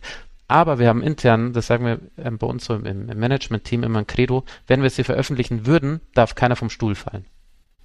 Mhm. Ja, Und vielleicht gibt es ja auch noch, also bei uns zum Beispiel gibt es ein Zwischending. Wir haben, Bänder, ne? Wir haben auch keine ja. Veröffentlichung, aber, mhm. aber wir haben im Team auch kommuniziert, dass wir sehr genau darauf achten. Es gibt ein paar Kriterien, Betriebszugehörigkeit, Qualifikation mhm. etc. Aber in diesem, in diesen Clustern haben wir sehr darauf geachtet, dass Gleichheit herrscht. Und das ja. wissen die auch. Also das heißt automatisch, wenn ich in einem, meine, keine Ahnung, ich bin SEO oder ich bin Mediengestalterin, dann äh, weiß ich, okay, die anderen in meiner Bubble hier in der Agentur verdienen nicht, also sie verdienen eigentlich alle das Gleiche, sozusagen. Mhm. Abhängig vom Arbeitszeitmodell und so weiter. Aber äh, wir haben es nicht kommuniziert, offen, wer wie viel verdient, mhm. aber sie wissen, es ist absolut fair und transparent. Und da haben wir letztes Jahr, das war für uns intern eigentlich so die größte Aufgabe mit meinem Kollegen Thorsten Karpke, auch da Grüße gehen raus an ihn. Da können wir immer sehr konstruktiv sowas bearbeiten und dann äh, haben wir wirklich uns hingesetzt und alle Gehälter nochmal auf links gedreht und natürlich kam dabei raus, dass es unterm Strich deutlich teurer wurde für uns als Agentur, weil mhm. wir echt auch ein bisschen erschrocken waren, dass Leute, die schon lange da waren, teilweise unterproportional bezahlt wurden. Und das mhm. sind dann einfach sozusagen die Freundlichen, die gar nicht kommen auch und, und ja, die einfach zufrieden sind mit ihrem Job und glücklich, aber trotzdem mhm. eigentlich zu wenig verdienen. Und das haben wir nivelliert und da bin ich total sauber und glücklich mit. Und ich finde auch, das ist Good Company Part of, ja. Absolut. Zu sagen, okay, ich habe hier ja. eine Gehaltsfairness, so will ich es mal nennen. Ja. Ne? Ja, Das ist sehr wichtig letzten Endes. Und mhm. das pflegen wir auch so. Das heißt, bei uns ist es immer gleich. Also du hast halt ein Performance-Review-Gespräch und da wird über das Gehalt gesprochen. Also ob das jetzt von der Person kommt oder nicht. Ähm, damit das halt fair ist, damit nicht die, die am lautesten schreien, am härtesten verhandeln, am Ende mhm. am meisten kriegen oder die, die dann extern halt dann reinkommen. Ne? Ja, das mhm. war definitiv das, das bei uns ein sein. Fehler. Ja. Mhm. Den wir halt behoben haben und gelernt haben. Ich finde es übrigens sehr, sehr schön, dass wir jetzt schon mehrfach darüber gesprochen haben und ich finde das auch bei diesem B Corp Zertifizierungsprozess cool, dass die nicht irgendwie 80 Prozent erwarten oder so, sondern 80 von 200 Punkten finde ich, mhm. du kannst nicht alles automatisch erfüllen. Ja? Ist irgendwie so wie die Google Ranking Kriterien, ja, 200 ja. wird kaum einer erfüllen. Ja, mhm. wenn es Domainalter ist oder mhm. sonst mhm. irgendwas, wo du dran scheiterst. Und so ist es bei sowas auch. Und ich finde grundsätzlich immer hier so im Kontext gut zu sagen, okay, lass uns kleine Schritte gehen, lass uns alles mal auf links drehen. Das ist legitim, aber du musst auch nicht immer alles umsetzen. Aber genau diese Dinge sind auch alle Teil dieses Prozesses. Also, dass du dann auch guckst, was ist denn so die Spanne zwischen dem niedrigsten und dem höchsten Gehalt. Ja, und, so. mhm. und, du machst dich da halt schon ein Stück weit nackig als Agentur. Mhm. Und dann fängst du auch an nachzudenken. Das ist richtig gut. Ja. Mhm. So kommt mir das auch vor, dass man einfach mhm. über bestimmte Punkte nachdenkt und mhm. da einfach Bewusstsein schafft. Sag mal noch mal ein bisschen was. Du hast ja gesagt, dass ihr familienfreundlich sein wollt in der Agentur. Sag mal ein bisschen was, äh, wie sich das ja so in der Praxis äußert. Ähm, so ein klassisches Beispiel hier in Berlin ist zum Beispiel äh, junge Familie, Nachwuchs bekommen, kriegt keinen Kita-Platz. Arm. Ja. Habt ihr eine, eine Kolchosen-Kita irgendwo bei euch? Nee, haben, haben wir leider nicht. Das ist tatsächlich auch für uns nicht so leicht. Also Kita-Plätze beschaffen können wir nicht. Wir können nur den Eltern die maximale Flexibilität geben, wann sie wie zurückkommen. Ne? und sagen, wenn, wenn du nochmal Zeit überbrücken musst, kommst du halt später und ist alles easy. Oder, oder wenn es dann doch spontan früher klappt, ist auch, bist du auch willkommen. Das heißt aber, ähm, wie kompensiert ihr jetzt die Stellen? Tja. Also du hast meinetwegen Head of ja. SEO, der jetzt äh, in, in ja. Erziehungsurlaub geht, dann ja. hast du einen weniger auf der Stelle Head of SEO und da kannst ja, du noch so äh, engagiert sein. Was machst du denn in der Zeit? Bislang lösen wir das über Wachstum. Letzten okay. Wir machen da eine neue Stelle auf, die nimmt das mit und wenn eine Person dann zurückkommt, Habt dann gibt halt ein neues kleines oder Team. Oder schiebt einfach ja, weiter. So machen wir es genau, auch. Genau so, ja. Mhm. Und rechtzeitig mit den Leuten drüber reden. Wir haben jetzt gerade wieder den Fall Head of Print von uns, eine Kollegin, ist in Mutterschaftsurlaub gegangen und die kommt nächstes Jahr im Spätherbst zurück und wir haben uns gerade jetzt auf die Agenda geschrieben, sie jetzt auch noch schon mal an. Wir sind sowieso dauernd im Kontakt und sie ist in alles involviert hier. Wir haben auch eine interne Kommunikationsgruppe, in die sie auch weiter, wo sie natürlich weiter dabei ist, aber wir werden auch jetzt schon mit ihr reden, was sie eigentlich plant, um da ein bisschen Sicherheit zu haben. Aber ganz, ich glaube, komplett ausschalten kannst du solche Faktoren nicht. Okay, dann habe ich noch ein Ding auf der Liste, was mich auch noch äh, tierisch angepiekt hat, und das ist die Arbeit mhm. für Pro Bono. Mhm. Äh, das steht ja hier auch drauf. Und das ja nun mal, äh, wir haben ja jetzt schon eine Menge Prozente abgezogen von, äh, ja. von abrechenbaren Stunden. Jetzt mhm. kommt noch Pro Bono-Arbeit dazu, so toll wie mhm. ich es auch finde. Und mhm. äh, aber es stößt ja trotzdem an die Grenzen der Wirtschaftlichkeit. Wie geht ihr damit um? Ist das überhaupt ein Thema bei euch? Könnt ihr euch das leisten? Wir haben drei Projekte, die wir mit Pro Bono Arbeit unterstützen. Ähm, die stehen auch auf unserer Webseite. Ähm, und wir messen das in der Zeit und gucken dann, ist ein viertes drin oder nicht und wie machen wir das. Wir haben jetzt noch nicht festgelegt, so und so viele Stunden nutzen wir dafür im Monat. Mhm. Das kam eher so intrinsisch aus dem Team raus, dass meine Mitarbeiterin kam und sagt, ich würde gern für in dem Fall Ozeankind das SEA übernehmen, da gibt es eine Gelegenheit. Dann haben wir gesagt, ja, okay, mach, mach mal pro bono. Daraus haben sich dann insgesamt drei Dinger ergeben. Ähm, ab und an kommt aber daraus dann wieder was Projektbasiertes für eine andere NGO, was groß und bezahlt ist, raus. Mhm. Ne? Also das meine ich immer, wenn du gute Sachen verfolgst, dann entsteht auch manchmal was Gutes, was auch Profit bringt am Ende. Ne? Also ein Universumsding. Genau, weil du positionierst dich ja nicht immer nur gegen was, sondern du bist, stehst ja auch für was am Ende. Mhm. Jetzt arbeiten wir halt mit einer der größten äh, NGOs hier in Deutschland zusammen, was, was mhm. sehr, sehr befriedigend auch ist für, für, für uns. Für das heißt, äh, wenn ich das alles zusammenziehe am Ende, mhm. wie hoch ist der Produktivanteil eurer Mitarbeiter im operativen Bereich? Das ist lustig, kann ich dir jetzt mit einer Zahl nicht beantworten. Ja, das, das kommt immer drauf an, aber ähm, am Ende kommt ja schon was zusammen, ne? Gibt es Agenturen, die, die definitiv eine höhere Utilization Rate haben als wir. Definitiv. Mhm. Aber es ist immer noch gut genug, dass wir ähm, profitabel wirtschaften in jedem Quartal, seit es uns gibt. Ja. Mhm. Und wachsend. Es, es ist genug, der Kuchen ist groß genug, ja, wenn du. Da ähm, kommen wir vielleicht gleich nochmal zu, äh, wie lange der Kuchen groß genug ist. Ja, klar, ähm, wie das weiter jetzt, noch wächst, jetzt haben wir ja die ganze fraglich. Zeit ja so ein bisschen über die heile Welt gesprochen. Äh, vielleicht ja. ist nur bei mir so, aber äh, die Zwischenmenschlichkeit steht ja oftmals diesen ganzen Bemühungen, die wir jetzt hier so toll und Wattebauschmädchen-mäßig besprochen haben, oftmals entgegen. Weil diese 40 Menschen, die bei euch arbeiten, natürlich am Ende Menschen sind. Menschen sind dann doch ein Ticken egoistisch und nicht nur ans Gemeinwohl, Gemeinwohl gedacht, ähm, äh, nur verbunden. Ähm, natürlich gibt's mal Reibereien zwischendurch. Ähm, oder sind die bei euch einfach gar nicht da, weil ihr so harmonisch miteinander umgeht und alles Friede, Freude, Eierkuchen? Das klappt ja nicht mal in der Familie. Und bei euch klappt das? ähm, es geht bei uns schon erstaunlich harmonisch zu, muss ich sagen, im, im, im Kontext. Aber es gibt natürlich auch Probleme. Es gibt überlastete Kollegen, Kolleginnen, ähm, wenn Kundenprojekte irgendwie aus dem Ruder geraten. Es gibt Kundenthemen, die ab und zu unangenehm sind. Das gibt's Natürlich auch. Ja, es gibt richtig Stress, wie in jeder Agentur ab und zu. Ähm, das schon. Aber so zwischenmenschliche Probleme eigentlich nicht. Man kann ja auch zu, zu, zusammenführen im Endeffekt auch, ne? Wenn, wenn Druck entsteht von außen, ja. kann er dir auch binden, aber. Ja, lieber ja, ist es mir, wenn andere Dinge zusammenführen, ehrlich gesagt. Ja.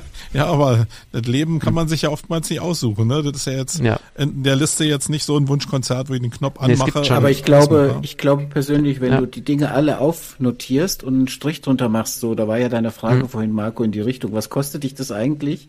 Beziehungsweise was geht dir an der Produktivität verloren der einzelnen Mitarbeiter? Ich glaube, dann musst du auch den Positiveffekt einrechnen, wenn mhm. du sowas machst. Du musst überlegen, wie viel bindet das die Menschen an die Marke? Wie, wie viel glücklicher macht die das einfach beim mhm. Arbeiten auch, ja? Zu wissen, ich arbeite bei einer Brand, die Nachhaltigkeit, Inklusion etc. wirklich auch wertschätzt und auch achtsam miteinander umgeht. Und ich glaube, da kommt Teil der Investition auch deutlich wieder zurück im Sinne von ähm, Identifikation mit der Marke, im Sinne von Loyalität gegenüber dem Arbeitgeber etc. Mhm. etc. Also also ich kenne eben aus, aus anderen großen Bereichen, äh, bei größeren Firmen, jetzt nicht mhm. bei 40, 200, 300 Leuten, wo diese Themen auch alle auf der Agenda stehen und die dann meinetwegen umgezogen sind, ein Heiden Geld für den Umzug ausgegeben haben, alle schön gemacht haben, barrierefrei, diese ganzen Standards eingebaut haben, das natürlich total an der Rentabilität der Agentur geschraubt hat, dann, dass zu weniger Ausschüttung gekommen ist und dann gibt's immer ein paar Pappenheimer, die hinterfragen,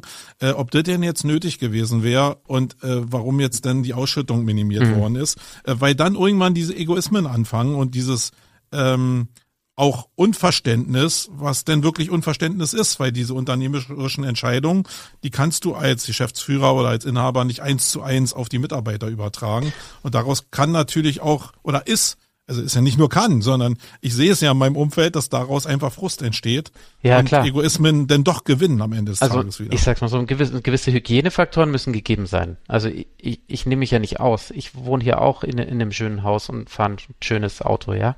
Nein. Aber doch. Du fährst Auto. Nein. Ja. Er reißt alles wieder ein. Ja, jetzt reiße ich alles wieder er fliegt, ein, genau. Er fährt Auto, genau. Gott. Ja, elektrisch immerhin, aber ähm, ich so steht jedem ein gutes Gehalt zu und jeder hat, ähm, das, das darf dann nicht weniger werden, also zumindest nicht unter ein gewisses Niveau. Ja. Ähm, und das schließt sich aber tatsächlich nicht aus. Also, also diese ganz Purpose-Themen und Profit schließt sich nicht aus. Das geht schon beides. Aber man kann natürlich nicht immer alles machen. Ja. Ähm, und was Wolfgang sagt, finde ich enorm wichtig. Also wir haben schon eine relativ hohe Retention Rate auch im Team, wenig Fluktuation. Und das ist ja das, was richtig kostet. Mhm. Also viele Dinge, von denen wir machen, sind jetzt so teuer auch nicht und hier und da pro bono zu arbeiten. Aber ähm, was richtig teuer ist, halt, wenn dich jemand verlässt und musst jemand neuen onboarden. Ja, auf Kunden- und Mitarbeiterinnenseite. Das kostet mal richtig Geld. Und wenn du das minimieren kannst und all deine Themen und dass du halt eine gute Kultur pflegst und, und die halt versuchst, so gut du halt kannst, die zu leben. Ähm, wenn das dazu beiträgt, dass deine Retention Rate nur um 30 Prozent nach oben geht, dann hat sich das alles schon gelohnt. Ja. Mhm. Bin ich komplett Okay, jetzt machen wir mal, jetzt machen wir mal die ähm, die Welle zurück. Jetzt haben wir das alle so im Kapitalismus, Konsum, alles ist toll, äh, der Markt fluktuiert, die letzten zehn Jahre sowieso, die letzten zwei Jahre so, sowieso digital in Masse. Jetzt sagt ja der eine oder andere da draußen und die Anzeichen sind relativ klar, äh, wir werden auf Basis der weltwirtschaftlichen Veränderungen einen ziemlichen Dämpfer bekommen wirtschaftlich. Mhm. Jetzt äh, brechen nicht nur, also Corona bedingt, sondern irgendwie umsatzbedingt, weil jeder sich auch Gedanken um Nachhaltigkeit und Konsum macht, aber auch gespart werden muss, äh, bestimmte Umsatzvoluminas in der Agentur weg. Also jetzt, was vorher mit Wachstum getrieben war und finanziert war, jetzt machen wir die Rolle zurück, was ja immer auch ein normaler, ja, ein normaler ähm, Ablauf ist im Kapitalismus, dass es auch mal wieder zurückgeht, muss ja auch, sonst funktioniert's ja nicht.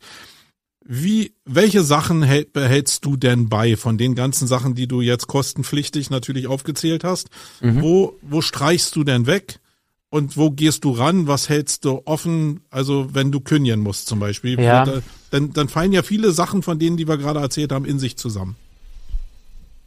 Ab einem gewissen Punkt vielleicht, aber bis dahin kannst du erstmal eine Menge machen.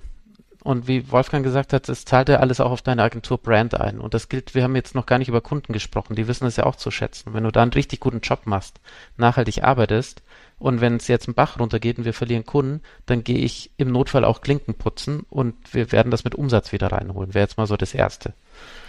Und ähm, bevor wir irgendwie auch nur drüber nachdenken, Kosten zu streichen. Das Zweite ist, wenn du ordentlich wirtschaftest, hast du ein gewisses Core Capital Target erreicht und hast ja auch Rücklagen. Das heißt, auch daraus würde ich erstmal zehren, bevor ich jetzt anfange, alles zusammenzustreichen. Wenn das alles nicht funktioniert, dann muss man natürlich hinterfragen, wo sparst du? Ja, genau, bis wohin geht dann, das? Das ist ja genau die Frage, die sich ja. dann vielleicht im nächsten Jahr ja. viele stellen müssen. Selbst wenn du Rücklagen hast, wie weit gehst du denn an die Rücklagen, bevor du an diesen Feel-Good-Moment rangehst und Leute wirklich jetzt, und ich meine, die Payroll ist der größte Posten in den meisten Agenturen, äh, du wirst ja irgendwann in die Bedrohung kommen, da ranzugehen. Und dann löst sich das schon so ein bisschen auf, weil ähm, du willst Weiß ja, du, du willst man, dich, ja, aber wirst, würdest du deine Rücklagen völlig auf Null setzen, um deine ganzen Werte, die du jetzt aufgezählt hast, beizubehalten? Das kann ich dir in der jetzigen Situation tatsächlich nicht beantworten, ne? Ob völlig auf Null. Aber wir waren ja schon mal in der Situation, als der erste Corona-Lockdown kam, so mhm. eine Art Schockstarre, ne? Wo wir nicht wussten, wie geht's jetzt weiter. Und da haben wir natürlich schon überlegt, was machen wir. Dann kam das staatliche Instrument Kurzarbeit ins Spiel. Wir haben es am Ende nicht ziehen müssen, mhm. aber wir haben dann alles vorbereitet, zu sagen, wir gehen über die ganze Agentur alle 30 Prozent mal runter eine Zeit lang und gehen das über Kurzarbeit halt wieder rein. Das wie war da die Reaktion? Gewesen. Also da ist ja vielleicht eine Abgrenzung, wie sich jetzt ein organischer Körper, also Personalkörper verhält im Gegensatz zu einem genau. normalen. Die Reaktion also, war durchweg verständnisvoll und positiv, weil wir das in voller Transparenz mit dem Kontext so aufgezeigt haben. Wo mhm. stehen wir? Was haben wir an Rücklagen? Die Zahlen waren alle da. Ähm, am Ende war es dann so, dass nach zwei Monaten plötzlich ähm, die, die Kunden halt die Budgets wieder hatten und alles war wieder gut. Ne? Ähm, von daher glaube ich, muss man erst in die Situation kommen, um es dann auch wirklich, da könnte ich jetzt viel erzählen, aber am Ende ist es ja was, was ich auch nicht allein entscheiden kann, sondern das würden wir im Team halt besprechen. Wann machst du was, ja, und ähm, bevor du in einer schwierigen Zeit anfängst, ähm, irgendwie an, an, an äh, wirklich Personalthemen zu gehen, gibt es natürlich viel, wo du sagst, naja, vielleicht kann man das mal eine Zeit lang aussetzen. Das denke mhm. denk ich, ich schon, glaube, dass das im Interesse aller ist. Wir haben ja auch eine Fürsorgepflicht so, ja, und eine Verantwortung hier. Ja, es ist ja einfach auch so, dass es verschiedene Kategorien gibt, also von Dingen. Du kannst ja auch nicht einfach alles abschalten wieder oder zurückdrehen. Ja. Klar. Oder zumindest nicht ad hoc. Und deswegen bin ich auch komplett bei Oliver. Das äh, ist sehr, sehr transparent zu handeln im Team und dann aber im Zweifel, wenn du an den Punkt kämst, ich bin da komplett bei dir. Wir haben Rücklagen etc. Haben auch zu Beginn von Corona den, das Team informiert. Wie sieht's aus? Wir haben damals habe ich den Kommunikationsfehler gemacht und Kommunikation ist ja sehr spannend, mhm. dass ich dem Team eine Beschäftigungsgarantie gegeben habe und habe gesagt, wir ihr macht euch jetzt mhm. mal ein Dreivierteljahr keine Sorgen und habe das kommuniziert. Dann habe ich einen riesen Shitstorm kassiert, ja, mhm. weiß ich Weil noch. nur ein Dreivierteljahr war. ja, ja, so ungefähr. Aber was ich sagen will ist, ich glaube, es kommt auf die Transparenz an, dann gemeinsam auch zu entscheiden wenn es so weit käme, was nimmt man jetzt weg von den mhm. Dingen? Was ist wirklich etwas, was wir pausieren, solange bis wir wieder genau. in einem anderen Fahrwasser Wahrscheinlich sind. Wahrscheinlich würden wir eine Umfrage sogar machen. Ja, genau. Also viele von den Dingen, die auch entstanden sind, kommen ja auch aus dem Team. Genau. Mhm. Unter anderem auch, mit wem würdest du denn gerne arbeiten und mit wem nicht? Also dann fragst du als erstes mal auch das Team. Ne? Mhm. Und dann muss das Team dann entscheiden, wer entlassen wird. Das ist auch eine spannende Perspektive. Also ich Aber will einfach ich mein, mal zum jetzt. Glück sind wir, sind wir alle noch, also ich weiß nicht, wahrscheinlich, ja, ich kann jetzt nicht für die Branche sprechen. Aber wir sind zum Na, Glück mir geht's weiter, ja, ich meine, also, ihr seht ja auch am Markt, was passiert. So große Brands ja. wie Facebook und äh, Twitter Ja. will ich jetzt gar nicht aufzählen. kam ja heute Morgen erst die Nachricht, ne? Facebook. Die sind ja alle genau an diesem Punkt, wo die einfach Zahlen haben, die gigantisch schlecht sind plötzlich und die Ja. einfach eine Reißleine ziehen müssen, obwohl sie die letzten Jahre massiv in Personal investiert haben. Und ich- der einzige Ansatzpunkt ist ja für mich nur mal mit euch zu besprechen, wie dann eure Reaktion ist, weil da scheint ja dieser Punkt erreicht zu sein, Mhm. dass es eben nicht mehr weitergeht mit Goodwill, sondern man einfach zwischenhauen muss, um nicht einfach das ganze Unternehmen gegen die Wand zu fahren. Da scheinen wir ja zu stehen an bestimmten Den, Aber- den ja, Punkt gibt es, aber solange wir in unserem ähm, auch Mikrokosmos, uns geht's ja sehr gut. Also wir haben ja einen sehr kleinen Marktanteil als, als kleinere Agentur jetzt mal gesehen und es gibt äh, immer noch genug ähm, Opportunity. Also ich sehe im Moment, klar, ich, ich schlafe so ein bisschen mit einem Auge offen, aber Schön formuliert. Ähm, noch geht's uns allen gut. Ja, die Formulierung habe ich geklaut von dem Good Agency Summit. dafür hat sich schon gelohnt. Sehr schön, genau. Ich habe noch mal eine ganz äh, eine Frage ganz hart am Thema Zertifizierung. Vielleicht, wenn ich Mhm. da noch mal kurz zurück drauf kommen darf. Diese B Corp Zertifizierung. Hast du denn Mhm. so eine eine Hausnummer? Also das hängt bestimmt von vielen Parametern ab, aber so roundabout, was investiert ihr denn, wenn ihr mal zertifiziert seid am Ende? Ja, jetzt müssen wir erstmal zertifiziert werden. Ne? Wir sind in der Mhm. Warteschleife. Also wir haben, Mhm. Da gibt so es ein, so ein Impact Assessment Center. Da meldest du dich an, ist kostenlos und dann kannst du das alles mal ausfüllen schon mal. Dann bekommst du Mhm. ein Ergebnis, wie viele Punkte du hast. Und dann haben wir dann Dinge verändert und sind dann von anfänglich 65 auf jetzt 85 Punkte gekommen. Ähm, jetzt haben wir gesagt, dann haben wir Submit gedrückt, wir wollen jetzt zertifiziert werden, seitdem warten wir seit sieben Monaten, weil so viele Unternehmen in der Warteschleife sind. Ähm, am Ende, ähm, ich weiß gar nicht, was das dann kostet, das ist ein, ein Betrag, aber B-Lab selbst ist ein NGO, also ähm, den du bezahlst, der ist niedrig vierstellig, würde ich mal sagen, hängt aber auch am Umsatz. Ähm, und das eigentliche Investment ist ja dann die Umsetzung von, von Dingen, um die Punktzahl weiter zu erhöhen. Mhm. Wirst Also- du da auch getrieben, die Punktzahl weiter zu erhöhen? Oder ist, wenn du 80 Mhm. hast, krass halt das Zertifikat Nee. und kann, könntest dich theoretisch ausruhen? Mir geht es gar nicht so ums Zertifikat, sondern das ist echt ein tolles Framework, um, Mhm. um sich permanent weiterzuentwickeln. Mhm. Ja, die Zertifizierung ist natürlich schön, aber ähm, es geht auch darum, sich Ziele zu setzen und zu reporten, wo stehen wir, wo wollen wir hin. Und ähm, das, das finde ich eigentlich echt ein gutes Tool, das einem so ein bisschen Führung gibt. Davor hatten wir auch schon eine Nachhaltigkeitstaskforce, aber da war dann manchmal so ein bisschen so die Themen, was haben wir denn noch für Themen, was können wir denn überhaupt machen? und so hast du wirklich in, in allen Bereichen von Governance, Clients, Workers, Environment ähm, eine Guideline und ein Benchmark. Weil andere Agenturen, ähm, also ich kenne echt keine wirklich größere deutsche Agentur, die diese Zertifizierung hat. Ich weiß, Dept hat eine, ist B Corp. Ähm, die sitzen in, in den Niederlanden. Aber Mhm. dann kannst du dich mit denen vergleichen, ja, weil die ähm, haben die Zahlen auch öffentlich, in welchen Bereichen sie punkten. Okay, dann lass uns mal nochmal, Mhm. ja, sag mal, Wolfgang nochmal, will ich nicht unterbrechen. Ja, ich wollte, ich bist ja dein, du bist ja heute der Host. und ja, ist ja egal, Host. aber wenn du noch eine Frage hast. Aber nee, ich wollte sagen, ich muss so langsam, muss ich persönlich auf die Zielgeraden einbiegen. Ihr wisst es, ich habe es vorher angekündigt. Aber Ja. ich wollte äh, ein Takeaway auf jeden Fall noch auf jeden Fall loswerden, Oliver. Und zwar erstens mal, ähm, also ich will jetzt nicht die Sendung abrunden, um Gottes Willen, aber ich finde es total spannend und es war richtig, richtig inspirierend für mich. Ähm, was ich auf jeden Fall mal anregen wollte, wäre, dass die nächste Reise nach London du die bitte organisierst und irgendwie sharest, so dass wir das alle mitbekommen und eventuell mal mitfliegen können oder fahren oder what, whatever. Ähm, oder dass man mal anregt, da müsste man natürlich einen, einen Eventveranstalter in Deutschland kennen, der vielleicht auch in der Online-Marketing-Szene unterwegs ist. Da fällt mir jetzt gerade keiner ein am Schirm. Hm, Ja, nicht. Ahnung, aber aber dass vielleicht jemand, dass vielleicht jemand im Rahmen, dass man einfach so eine Initiative mal irgendwie im Event auch umsetzt und einen Slot dazu macht oder eine Diskussionsrunde macht oder, weil man sieht ja schon, wie inspirierend und wie, ja, wie, wirklich, also ich werde direkt ins Doing gehen heute Mittag. Ich habe jetzt im Anschluss einen Termin, mhm. aber danach mit meinem Team und wir haben am Freitag eh so einen Retreat-Termin, da werde ich das auf jeden Fall einbringen und ich finde es total spannend. Deswegen für mir der Appell an euch zwei, da wirklich zu sagen, lasst uns das irgendwie noch mal ein Stück nach vorne bringen und auch an die ZuhörerInnen. Habt ihr Interesse, werdet ihr interessiert, in welcher Form könnte man sowas in Deutschland vielleicht institutionalisieren?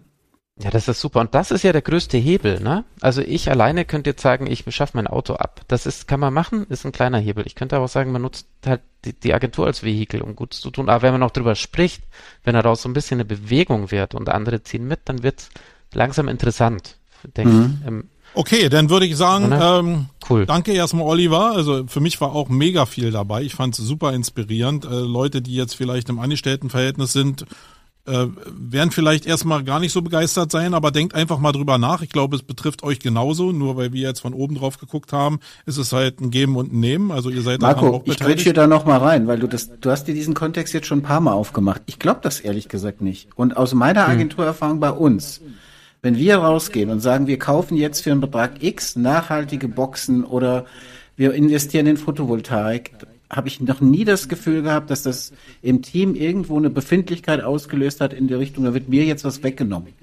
Ja. An, an Gewinn, Ertrag, Ausschüttung oder whatever. Sondern ich glaube ehrlich gesagt, da schon ein bisschen an das Positive im Menschen, dass wenn du das transparent kommunizierst, dass der Effekt der Markenbindung viel stärker ist als dieses Ding, das vielleicht, also deswegen, ich glaube auch für Aber ich gehe einfach mal davon aus, dass Leute, dass da Leute auch in Agenturen sind, wo das nicht so einfach ist. Das ist so heile Welt und ich bin ja bei euch so intellektuell, mhm. aber äh, ich, ich, ich laufe ja mit offenen Augen und Ohren durch die Welt und äh, da gibt's mehr Prozente äh, von 100, die anders funktionieren als das, was wir jetzt hier besprochen haben.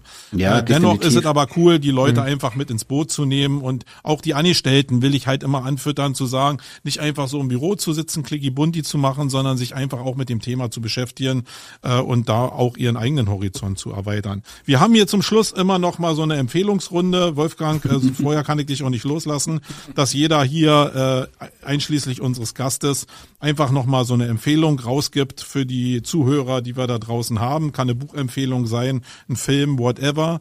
Ähm, und das will ich ganz gerne noch durchziehen. Willst du mal anfangen, ja. Wolfgang? Dann kannst du gleich auch als erster raus. Ja, ich würde aber schon unserem Gast den Vortritt lassen. Also ja, nein, nein, weil, da siehst du, also so viel erstmal Druck aufbauen und dann hier mich verhungern lassen. Ah, ich habe hier eine ganze Menge Bücher, die ich ähm, empfehlen könnte. Ich pick jetzt mal eins raus, das habe ich mir gerade von meiner Kollegin der Niki geliehen und das fand ich super gut. Das heißt Ethicability.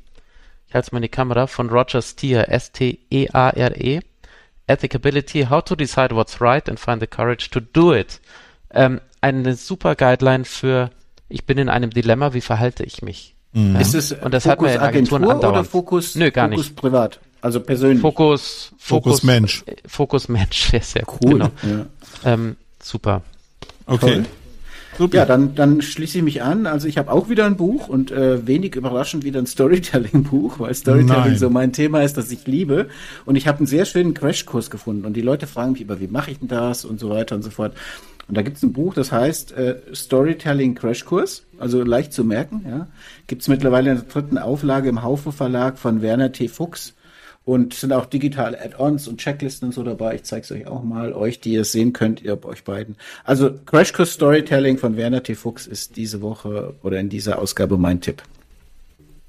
Okay, dann bin ich dran. Ich habe auch ein Buch. Äh, ich muss ein bisschen äh, mein Bizep bemühen, weil das ein bisschen schwerer ist. Das ist fast wie ein Erlhofer hier, ja. Und zwar ist es ähm, das große Handbuch der Innovation, 55 Methoden und Instrumente für mehr Kreativität im Unternehmen, ist von Benno Arsen und Christian Buchholz im Wahlen Verlag. Ich glaube, das gibt's auch schon in einer neuen Auflage. Für alle Leute, die ein bisschen kreativ sein wollen und ähm, ja einfach Methoden äh, in die Kreative, Kreativität haben wollen, äh, ist das ein super Wälzer. Cool. Äh, da bin ich noch mhm. überhaupt noch lange nicht durch. Aber immer wenn ich so eine Leere im Kopf habe, gucke ich da mal rein, weil da kriege ich immer wieder einen Anschluss, wenn ich nicht gerade Podcast mit euch zusammen mache, meine Lieben. In diesem Sinne, wir haben jetzt hier eine Stunde zwanzig auch ähm, rumgekriegt, aber war nicht anstrengend für mich und ich hoffe, dass es für die Hörer auch nicht so anstrengend war. Äh, Oliver, erstmal der herzliche Dank von uns beiden sicherlich geht an vielen, dich, vielen dass lieben du, Dank, ja. dass du uns hier den und, uns und den Hörern hier den Input gegeben hast und davon äh, so ein bisschen berichtet hast, was ihr macht und was du auf der Konferenz auch erlebt hast. Ähm, wir haben jetzt nicht so richtig besprochen, wie die Briten da ticken. Das hätte mich nochmal interessiert. Können wir vielleicht irgendwann später nochmal machen. Ähm, In diesem Sinne. Da reden wir ich in sagen, Salzburg drüber, Oliver. Ja, genau. Ja, das machen wir. Und dann Da erfahre ich es über Wolfgang, der erzählt mir immer alles. Wir sind wie Ja, ein super. Ehepaar. Das passt dann super. Ja. Okay. Hat In Spaß diesem- gemacht. Vielen Dank. Genau, in diesem Sinne, äh, wir sind raus, war Wolfgang? Ja, wir sind raus. Tschüssi, bis in 14 Macht's Tagen. Ciao. Tschüss.